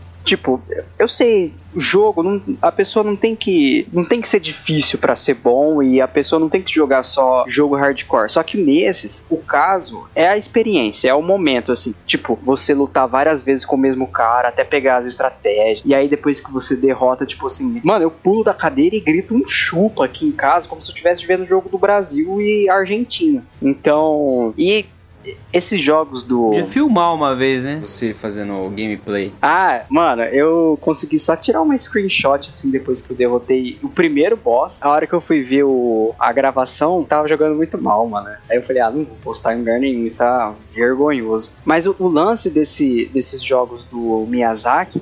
E nesse ficou. Nesse Elden Ring, que é mundo aberto, ficou um pouco mais observável. É um sentimento de solidão, assim, é, enquanto você joga, porque é uma terra muito grande, com muita coisa pra fazer, e você meio que tá sozinho ali, tipo, o tom de voz da- dos NPCs que você conversa é um, é um tom de voz melancólico, parece que tá todo mundo afetado pelo mal, assim, afetado por alguma coisa. No Dark Souls, a melancolia é mais evidente. Mas nesse, no Elden Ring, que são mapas abertos e não é linear, você tem total liberdade para fazer as coisas da forma como quiser, por mais que tenha uma história principal, você fica nesse sentimento de que você tá perdido no mundo. E você ir descobrindo as coisas por conta é muito legal. Então eu tô perdendo muitas horas do- dos meus fins de semana nesse jogo aí. E a trilha sonora, perfeita, maravilhosa. Eu acho que você ia gostar de jogar Zelda Breath of the Wild. Então, todo mundo, tipo assim, a comparação não é entre qual é melhor e qual é pior. A comparação que o pessoal tá fazendo é justamente essa. É, eles estão co comparando Zelda, Shadow of the Colossus, Dark Souls. É, eles falam que é uma, uma junção desses três games que deu no Elden Ring. Eu até conversei com um amigo no Instagram que ele comprou o Switch Lite para jogar justamente Zelda. Uhum. E eu falei, cara, eu compraria também só pra jogar Zelda. Porque as comparações entre os dois jogos me deixou empolgado. assim. É, porque o Zelda, ele é um, um jogo. O novo Zelda, tá? Não os outros. Os outros são mais lineares e tal. Mas esse aí é um mundo aberto, como Skyrim, como The Witcher, como Elden Ring. E ele tem esse quê de uma terra, por isso o nome, né? Muito selvagem, sabe?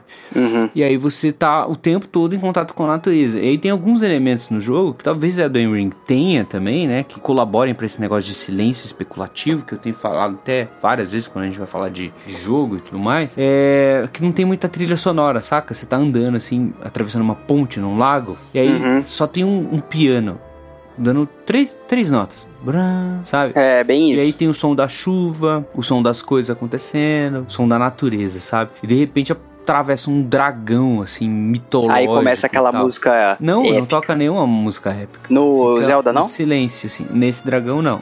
Quando é é algumas outras coisas, sim. Mas aí, tipo, você tá em contato com uma natureza, tipo, realmente selvagem, sabe? É Uhum. muito legal, porque eu acho que, assim, óbvio, tem história, é legal você fazer a história, é legal você ter as quests e tudo mais. Mas se você quiser só ficar andando, assim, e relaxando, é a mesma coisa que eu faço, por exemplo, no Assassin's Creed ah, 4, né? O Black Flag. Aham. Pega o barco, sai remando, assim, tipo, vai, remando não, né? Mas sai navegando, assim, enquanto você escuta os chantes, sabe? Tipo, e fica vagando, assim, a esmo, sabe? E É, eu faço o- isso só pra relaxar. Cara, fazia isso no Red Dead, hein? Nossa! Nossa. É, Mano, o Red sai de Dead eu fazia cavalo muito andando, isso. sabe? De tipo, é. Mano, eu, e, e assim, às vezes eu nem queria fazer nada, aí eu pegava o cara, pegava o cavalo e, tipo, não corria. Eu, cara, eu adorava isso. Eu ia andando com o cavalo, andando. Andando, andando, andando. Aí eu chegava na cidade, descia do cavalo, ia lá pro bar, pegava uma cerveja, aí saía andando, tomando a cerveja. Era, Cara, era só bem massa. hein? Isso. Cara, isso é muito da hora nos videogames, mano. Às vezes no Red Dead, você acordava assim e, pelo menos no, no começo assim do Red Dead 2, que é, tudo flores, é, Aham. a interação do grupo ali do da gangue Vanderlinde, né? É, é muito massa, cara. Às vezes você quer ficar só lá no acampamento Uhum. ouvindo as histórias dos caras. E aí eles fazem, tipo, som na fogueira lá. O, o tio lá, o uncle, senta na, na fogueira e começa a tocar um, um violão. E, mano, eles escrevem, tipo assim, é, eu creio que é a intenção do desenvolvedor que você tenha esses momentos e não só jogue as missões. Porque as músicas são escritas, muitas músicas são escritas pro jogo. Os caras têm todo um trabalho de diálogo assim que talvez você nunca veja na sua gameplay. Às vezes eu tá, vejo coisa no YouTube de gameplay de outras pessoas e eles destravam os diálogos que eu nunca tive no jogo. Tipo, porque talvez eu não passei tempo suficiente. Agora os jogos tem muito disso, né? Você tem, Tem, demais. vários e vários caminhos e tal. Acho que o primeiro jogo que eu comecei a fazer esse tipo de coisa foi o GTA Vice City. Nossa, eu pegava classe, um- mano. algum carro, alguma coisa assim, saía andando Destravou pela cidade. memórias aqui. Saca? Parava Tipo, o carro só pra ouvir o Josie's on a vacation far away. Nossa, é muito bom. É, clássico. Saudades. Nossa, eu amo Era muito música. bom. Era muito bom. E aí tinha as rádios, né? E tipo, no GTA Vice City, no San Andreas, acho que também dava pra fazer isso no computador. Que eu joguei os- esses dois, eu joguei no computador, não joguei no console. E aí você tinha um- uma pasta dentro do, da, da pasta do programa, você conseguia colocar, tipo, a tua playlist. Então eu jogava Sim. teus MP3 lá. E aí tocava. Aí, mano, no meu caso, aí eu tava andando com um carro assim, tipo, roubado, tocando Rio Song. Cara, eu já coloquei isso também. Eu coloquei aquela You came from God sabe? tocando All I Nossa, need o Gui- is o you. Gui- eu atropelando as O pessoas Gui no era aqueles traficante. O Gui era aqueles traficante com a mão cheia de relógio de ouro, anelzão, uma Traficante AK-47 evangélico, no mano. colo e a rádio tocando música de crente, mano. Mas você sabia que tem uns traficantes que faz isso, né? De Lógico. re- verdade mesmo, Lógico que, que chama show gospel e tudo mais pra comunidade e tal, contrata artista aí e tal, pra tocar no morro. Tem isso aí. Eu conheci Leonard Skinner no GTA, no San Andreas. Toca Olha quando você aí. chega em área rural, assim. Toca no- Sweet Home Alabama, né? E Freebird também. E foi lá que eu conheci. Pode crer. Não, e tem as, as rádios, né? Acho que depois mais pra frente no GTA 4 tem rádios diferentes pra caramba, assim. Então É. você tem uma gama de músicas muito maior do que você tinha no Vice City, tá? Que era sempre as mesmas músicas. Você tava Sim. andando de helicóptero e tava tocando I don't wanna lose your love tonight. Sempre tocava isso. Mas, cara, é legal isso, né? Porque você tem uma experiência diferente com o game. E. Obviamente, você vai ter experiência de fazer as missões e tal, mas você pode ter uma, uma experiência comum. A gente já falou um pouco É. sobre isso, né? Tipo, ah, o silêncio especulativo. né? Pô, tá na hora já de um GTA novo, hein? Ah, a Rockstar anunciou lá o desenvolvimento do GTA 6, Yes. mas que provavelmente lá pra 2026 por aí. Uma coisa legal desses jogos, por exemplo, o Zelda ou o Red Dead ou o Elden Ring, a maioria dos jogos de hoje é que você não tem, tipo assim, você tem missão principal, missão secundária e as missões que você cria, tipo, a sua missão pessoal, por exemplo, eu tô com uma armadura no Elden Ring e eu tenho que melhor- melhorar essa armadura. Eu posso, tipo, simplesmente pegar uma melhor, mas eu gosto muito da que eu tô e eu posso melhorar ela. Então eu tenho que ir a, a minha jornada pessoal é ir atrás de tudo que eu preciso pra melhorar aquela armadura. Eu preciso encontrar tal pessoa, eu preciso ter tal item, eu preciso já ter encontrado tal mapa. E, tipo assim, não é uma coisa que você precisa, mas é uma coisa que você quer. Então, é um jeito, cara, que faz valer o teu dinheiro também. Mas posso falar um negócio? É, vocês vão achar que eu tô voltando num assunto que a gente já falou, mas é de novo, eu acho que isso é uma orientalização de coisas do ocidente.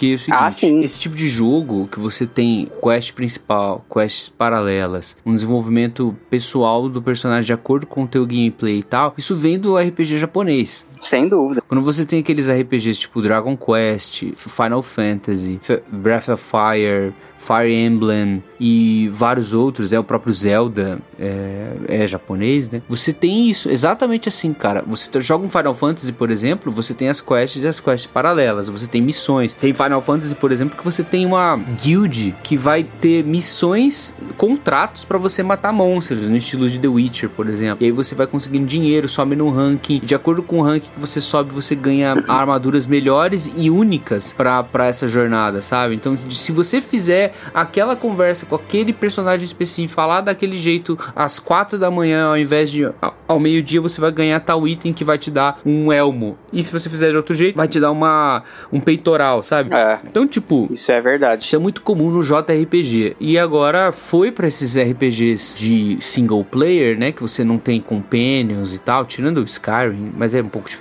Mas foi pra isso, foi pra um Witcher da vida, é assim. A, o Elden Ring, pelo que você tá falando, é assim. Zelda, Breath of the Wild continua sendo assim. É, o Skyrim é assim. Assassin's Creed é assim, sabe? Uma orientalização. Da mesma forma que a, a gente tava falando que seria ideal, assim, as, as histórias dos grandes animes é, virem pro, pro ocidente, sabe? Pra ensinar um pouco é, uma outra perspectiva de contar a história, sabe? Não que a perspectiva de contar a história do, do ocidente é ruim.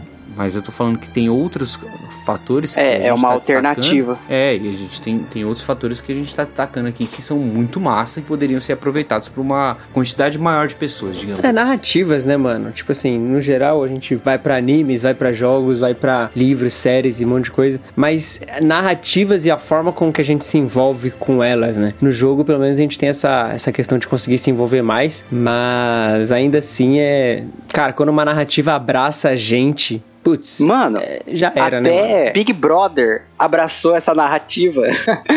Os, É, cara- os é caras aí. fazem maior roleplay lá dentro. Tipo, tem um, agora tem o. Com a popularização, né, do Big Brother 20 lá na época da pandemia. Tipo, realmente virou um, virou um Battle Royale onde você não mata ninguém. Os caras estão lá cada um criando sua historinha aí, o pessoal de fora acha que sabe mais do que a pessoa que tá lá dentro, cria a história paralela, assim, então virou essa viagem hoje em dia aí do, do Big Brother com história, né? Olha outro exemplo, é uma, uma continuação da brisa que a gente tá fazendo, né? Porque é uma baita de uma discussão filosófica, vai de lugar nenhum pra nenhum lugar. É. Mas olha só, por É exemplo, tudo menos Batman. Por que que vocês acham... É tudo menos Batman. Por que que vocês acham que, tipo, Jurassic Park, que tinham dois filmes, depois três filmes, três bons filmes que ficaram nos anos 90, anos 2000, e aí teve Revival, assim, com Jurassic World, e aí depois o, o Jurassic World 2, né, e aí depois agora o Dominion, que seria o terceiro filme, e nesse terceiro filme tá voltando um monte de personagem que tinha sido esquecido, o do Dr. Alan Grant, a, a doutora, a, a, a Laura, que, a- que a Laura Dern faz e tal, o Ian Malcolm, que é o Jeff Goldblum, voltou no, no penúltimo filme e vai voltar de novo. Então você tem toda uma volta de personagens que estavam esquecidos nos primeiros filmes, mas justamente porque esse rolê de você contar uma narrativa profunda que tenha esses personagens, que tem um desenvolvimento maior, tá em moda, tá em voga, sabe? Eu acho que isso inclusive respalda nessa eh, grande quantidade de filmes que estão fazendo remakes e nos remakes ou estão fazendo continuações depois de 20 anos e tal com os mesmos atores e tudo mais. É. Que as pessoas querem se aprofundar nas narrativas. Talvez elas não queiram mais aquelas me- aquela mesma quantidade de narrativas novas, uma atrás da outra, sempre uma história nova e uma história meio rasa. Elas querem se aprofundar nas histórias que elas já conhecem, sabe? Talvez seja meio que esse caminho, assim. Eu sou super crítico de ficar fazendo remake o tempo todo e fa- fazer revival e tal. Eu não, não gosto disso. Eu queria novas histórias. Mas ao mesmo tempo, agora, nessa discussão, tô vendo por,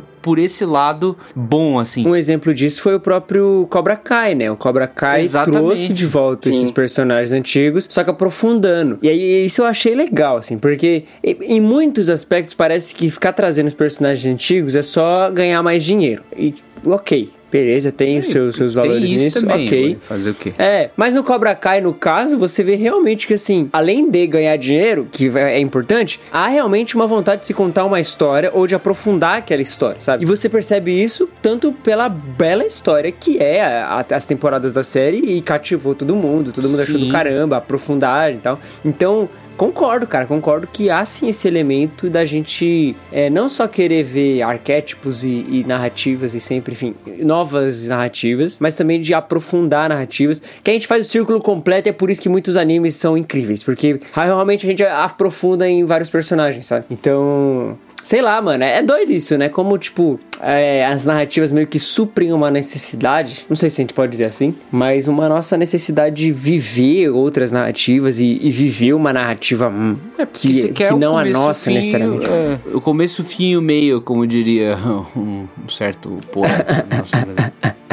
E teve, teve o caso do Andrew Garfield, né? Que foi tipo uma reparação histórica, assim, também. Tipo, tanto pro personagem quanto pro ator, que foi embora meio mal resolvido, assim. A franquia do cara foi encerrada sem mais nem menos. E no último filme você pode ver, tipo, até um pouco do que aconteceu depois. e Como que ele lidou com tudo isso. Um desfecho, né? Foi um desfecho e também um, aprofunda, um aprofundou mais, Sim. assim, na, na personalidade do Homem-Aranha que ele interpretava, por exemplo. Quando ele fala que ele é, hoje em dia ele ficou. Ele é uma pessoa amargurada, cheio de instabilidade. Então é legal você rever também pra Sim. ver como que ficou a, a vida daquelas pessoas que você não vê mais. O caso agora também de Obi-Wan, que o Darth Vader é, vai ser o Sim. vilão. Cara, É, e é a oportunidade perfeita pra você ver o Darth Vader, não o Anakin vilão, mas tipo o Darth Vader vilão, que é uma coisa que as pessoas, meu pai, por exemplo, pro, pro meu pai, o Darth Vader é a figura do mal, não é nem o Satã, é o Darth Vader. Pra ele, o mal é o Darth Vader e ele adora. Eu já peguei meu pai assim cochilando na frente do computador dele com aquele som do, da respiração lá, o Darth Vader versão 10 horas no YouTube. Então, Não, mas é isso Tipo- mesmo. Eu, eu acho isso mesmo. Porque você tem ali uma oportunidade de você continuar a história do, do Darth Vader e apro- aprofundar ela e fazer essa transição correta entre o Anakin e Darth Vader, por exemplo. É. Você vai ter vários momentos, com certeza, de uma explicação ainda mais profunda das motivações do Darth Vader e ao corrigindo algumas é, falhas que acabaram acontecendo no episódio 2, no episódio 3, da É. de motivação e tal, que ficaram ou mal explicadas ou só no ar e, não, e ficou muito rápido e tudo mais. Então, isso é muito importante, porque as pessoas querem sim entender melhor a motivação dos personagens hoje. É você ter uma história que você não explique direito a motivação dos personagens, talvez essa história não vá muito para frente, sabe? Ela seja tipo uma história se ela não tiver super recheada de ação e etc, e aí cenas super sensuais e tal, a coisa não vai para frente. Ó, por outro lado, uma coisa que tem ido muito para frente, a prova é a quantidade de série que a gente tá falando nesse estilo de pegar coisas antigas e recontar ou contar a continuação ou aprofundar uma prequel ou então uma,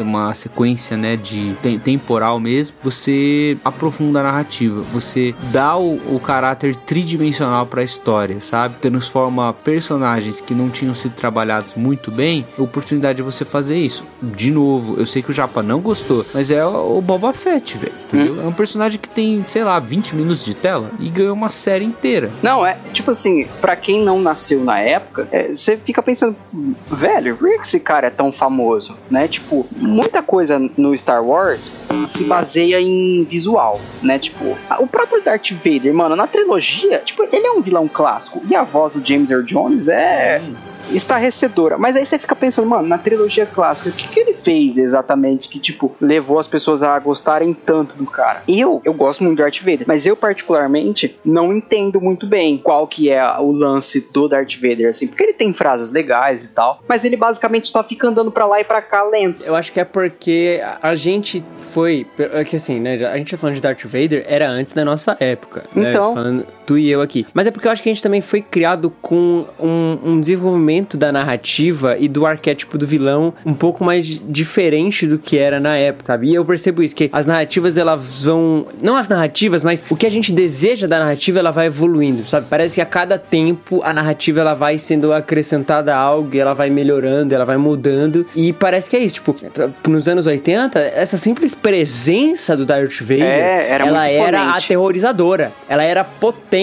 Ela, visualmente, e o fato de você não saber quem ele era, o que que ele era, enfim, sabe? Ele cara, ele pode fazer qualquer coisa, sabe? E acho que isso já era aterrorizante. Hoje em dia, pra gente, parece que pra essa nova geração, parece que você precisa de, tipo, ah, ok, você só é só um cara, tá ligado? Não, você tem que mostrar o que esse cara é capaz, mostrar do que ele faz. Tipo, É, é, talvez não Mostrar igualando. a motivação dele. É, tal- não igualando, mas talvez uma das, das grandes figuras vilanescas que a gente teve nos últimos anos, ne- imponente assim, foi, falando num termo geral que todo mundo entende, foi o Thanos. E o Thanos é exatamente Sim. isso, tipo, motivação, o que, que ele é capaz de fazer, ninguém consegue lidar com ele, sabe? Então, você mostra tudo e aí você tem medo dele entende ele como vilão. Então parece que muda, assim, sabe? O arquétipo do vilão, ele evolui, você precisa de mais informação, você precisa de mais coisas. Não sei se evoluir talvez seja a palavra, mas mudar, sabe? Ele mudou e parece que as narrativas vão mudando também conforme... né? Não sei se mudando, mas enfim, ela vai se... Ela é como a água, ela vai... Aqueles caras com as metáforas nada a ver, né? Eu acho que ela vai aprofundando, sabe? Tipo, a, a narrativa se aprofunda. o que fizeram com Guerra Infinita, de dar o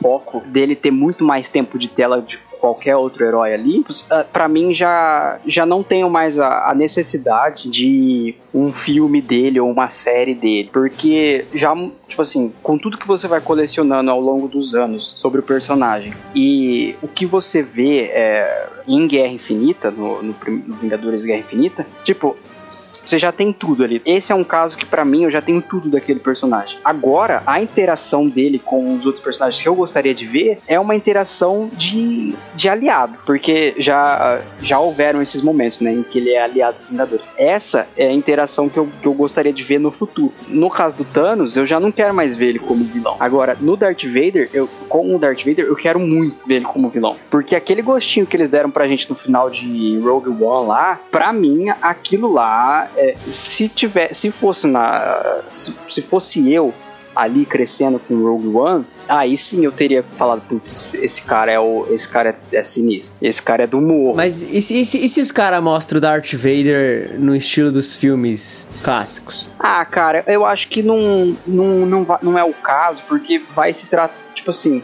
não tem mais. Eles não vão fazer É muito isso. antes do Luke, né?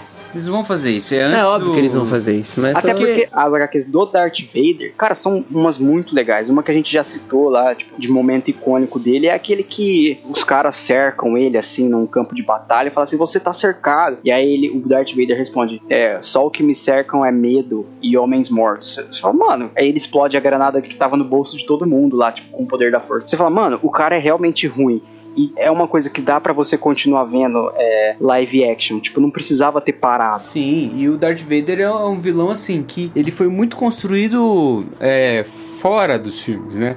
É. O imaginário das pessoas foi construído no Darth Vader. A, a- o Darth Vader que a gente vê no final de Rogue One é o Darth Vader que todo mundo tem medo, cara, sabe? Tipo, Sim. esse cara que aparece nos jogos do Force Unleashed, sabe? Ele, esse cara que aparece no Rebels depois. Você joga Tem- com ele no primeiro do Force Unleashed, né? Joga. E, e começo. tipo assim, e não, ele não corre, ele não tem opção de correr, então você só anda com o Darth Vader e fala, mano, que louco, eu sou o Darth Vader. É muito massa. Force Unleashed é um jogo muito bom. Então, primeiro. aí, aí o que eu acho que vai acontecer é que, tipo, a- essa série do Darth Vader, tipo, série assim de acontecimentos, né? Não a série do Obi-Wan, mas é a série de acontecimentos que vão permear a, a personalidade do Darth Vader e tal, vão justificar ainda mais pra gente. A gente não vai ver o Darth Vader lá desesperado em encontrar a Princesa Leia, em, em destruir a rebelião, sabe? Tipo, é, é um outro Darth Vader. É o Darth Vader logo depois de ter perdido tudo que ele tem, ter perdido a, a- a amizade dele com o Obi-Wan, né? Tipo, ele ter agora depe- dependente do, dos aparelhos e tal. Então ele é um cara que eu acho que o desejo de vingança dele vai estar no ápice, a maldade dele também vai estar no ápice, porque ele é justamente o começo dele como Sith, né? Que é o que acontece, né? Tipo, é o começo dele como um Sith de verdade, assim. Que tem toda a transição dele no, no episódio 3 e tal. Eu, eu desejo ver esse Darth Vader, sabe? É. Esse Darth Vader, tipo, é, loucaço, entendeu? Eu não quero ver um Darth Vader é, Loki. Aham. Não quero ver, tipo, ah, olha só que pena que você vai sentir dele, entendeu? Olha só que coitadinho, perdeu a esposa, tá fo- distante É, o vilão, vilão, né, mano? É, eu, eu, eu quero ver o vilão vilão. Quero, quero sentir raiva do cara, sabe? Tipo, mesmo. Quero ter medo do Darth Vader. Que também é uma, é, é uma coisa muito boa de você ter, sabe? Tipo, é um vilão que realmente bote medo em você, sabe? Tipo, que fala, ó, chegou o cara, é, ferrou a história. Acabou. Não tem chance, sabe? Que é o que acontece no Rogue One no final, né? Nossa, é, é, É, cara, acabou. Você sabe que você vai perder, né? Todo mundo é gangster até o Darth Vader chegar. Tinha um jogo do Prince of Persia, Prince of Persia 2, do PlayStation 2. E aí o, o jogo ele ficava indo e voltando. O jogo era Prince of Persia The Warrior Within. E você tinha que fugir de um bicho, sabe? Tipo, era um bicho interdimensional, intertemporal. Eu não lembro direito. Acho que Prince of Persia tem a ver com viagem no tempo, né? Então você ia É. pra frente e pra trás no tempo. Só que esse bicho ele ficava te perseguindo. Então ele, tipo, você tava normal numa fase, numa parte da, da, da tua quest lá. Aí de repente vinha o bicho, cara. E, mano, você sabia, se eu tiver o mínimo de deslize, já era, morri. E tipo, não tinha nada o que você fazer, não tinha como lutar com o cara, não tinha como é, desviar e tudo mais, você só tinha que correr, sabe? E, essa é a sensação que eu tive do Darth Vader lá no final de Rogue Nossa, One. tem isso ah, realmente acontece bastante em jogo mesmo, principalmente antigamente, porque o jogo às vezes nem era de terror, mas você tá em contato com o, o vilão assim do games, tipo assim, você já até levanta, quando eu era criança, levantava da cadeira e tal, ficava jogando em pé, ou então tipo super apreensivo de estar na presença daquele personagem lá, era massa. É, deixa eu só falar, dar uma indicação assim. Se você quer aprofundar na história do Darth Vader, ah, claro, tem várias HQs do Darth Vader naquele Marvel Unlimited e tudo mais, mas tem uma em específico que é a Purge. Se você quer ver o Darth Vader, tipo, no seu ápice, assim, de cara, vou fazer as coisas, tem o Purge, sabe? Tipo, é muito bom, é muito bom mesmo, sabe? Tipo, é uma das HQs que aparece o Darth Vader e é uma das HQs muito, muito boas sobre isso. Tem várias edições da Purge, tem uma mais nova, tem uma mais antiga de 2005, e aí você tem histórias sobre o Darth Vader fazendo essas missões dele, né? Tipo de, ah, vou encontrar um Jedi que escapou aqui da Ordem 66 e vou, vou matá-lo e tudo mais. E parece, parece um pouco com as histórias que dão origem ao Force Unleashed e tudo mais. né? Aí a indicação. E aí? Aff, que pena, tá em HQ. Avengers. Tá em HQ. Mas, cara, Star Wars, falar, eu falei várias vezes no, no grupo do Contemporâneo, tem uma galera que curte Star Wars, a gente com certeza vai falar mais de Star Wars em outros episódios e tal, mas é assim, Star Wars é um universo riquíssimo, Vamos, assim. vamos Se falar pegar mais. A, a Velha República, né, então Star Wars Old Republic, os jogos, as HQs que tem em cima e futuramente, se assim a Disney caminhar, talvez a gente vai ver uma série sobre Old Republic. E, cara, tem histórias muito legais, muito legais mesmo. É, é que tem muita coisa, né, mano? Sobre tudo. Eu tô com o Jedi Fallen Order lá, o jogo que saiu recentemente. Ainda não, não joguei, mas o pessoal já tá, assim, tá bem louco por uma, por uma sequência. E eu sei que é um dos jogos que o Darth Vader está presente. Então, pretendo jogar aí. Não sei quando, né? Porque emprestei meu coração pra outro jogo no momento, mas, mas tá lá.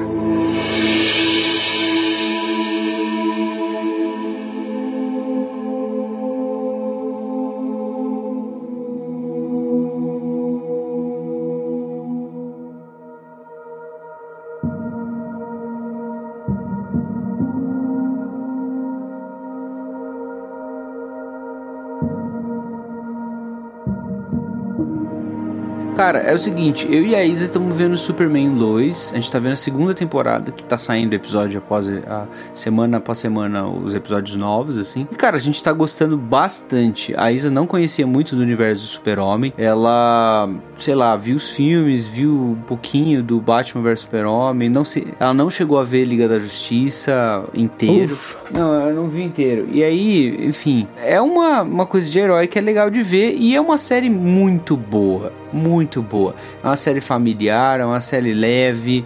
É uma daquelas séries que lembra muito as séries da Warner dos anos 2000, sabe? Que era uma, uma vibe mais tranquila de série, sabe? Lembra muito Smallville, lembra a série que eles fazem referência a ela, que é Lois e Clark. É uma série dos anos 90, que era essa mesma dinâmica, né? O relacionamento do Clark Kent com a, a, a Lois Lane. No caso do Superman Lois, eles têm dois filhos, então é a família deles já. Então é, o Superman, a Lois Lane e os dois filhos, né? O Jordan e o Jonathan. E cara, a dinâmica está muito boa. Volta pra Smallville, você tem coisas muito legais acontecendo. Tem algumas coisas do, do lore de, de Superman que acontecem. Tipo, não é, é, é um mini spoiler nem nada, mas é, isso você vê no trailer da série. Na segunda temporada é o bizarro que aparece, sabe? Tipo, é um dos vilões clássicos do Super-Homem. É. E é uma versão do Super-Homem, né, cara? É muito legal o jeito que eles fizeram.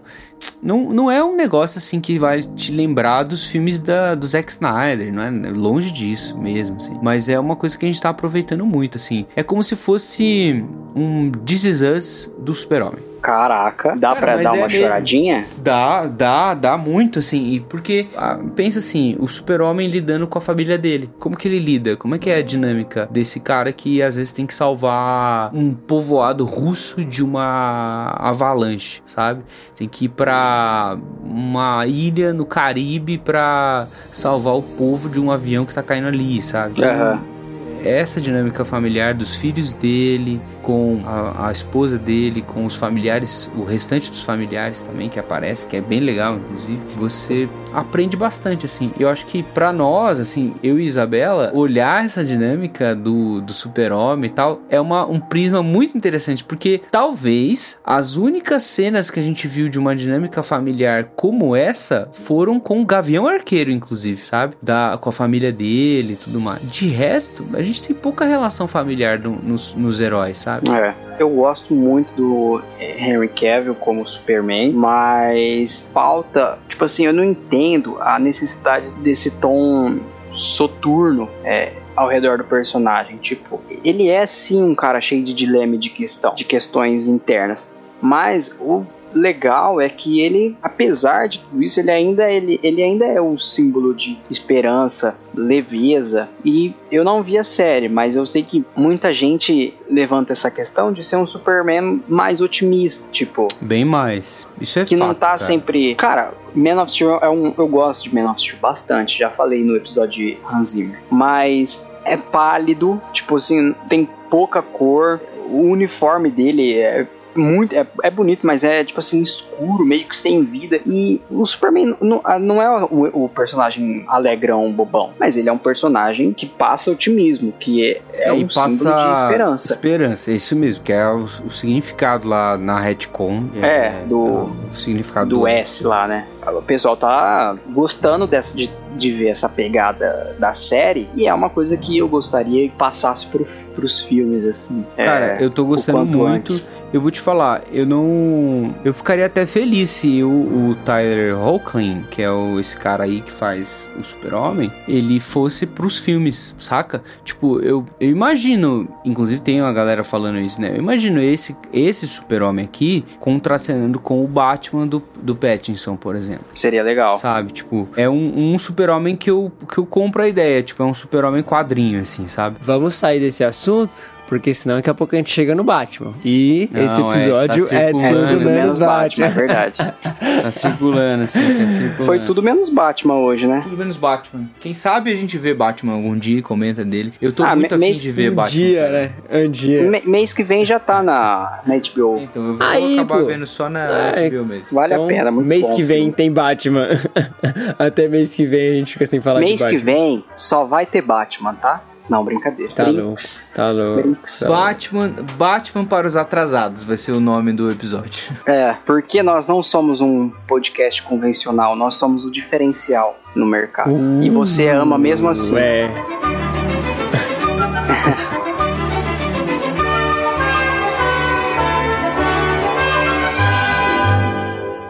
isso, esse foi mais um episódio do Contemporama. Se você gostou, assine na Apple Podcast, se inscreva pelo Spotify ou no seu agregador favorito. Não se esqueça de deixar a sua avaliação aí na sua plataforma. E se você também quiser, fazer um comentário lá no nosso site contemporama.com.br, nos enviar um e-mail para contato@contemporama.com.br e ou nos marcar nas redes sociais, porque sempre damos RT, enfim, comentamos contemporama com dois As no final em todas as redes sociais. Você também pode entrar no grupo do Telegram, um grupo aberto onde você vai conhecer outras pessoas, conversar sobre os assuntos diversos da cultura pop. Sempre as coisas estão sendo comentadas, enfim. Muito divertido o nosso grupo lá no Telegram, o nosso grupo do Contemporama. Acesse você também, link aí na descrição. O Contemporama é um podcast semanal e por isso nós nos vemos na semana que vem. Um até breve.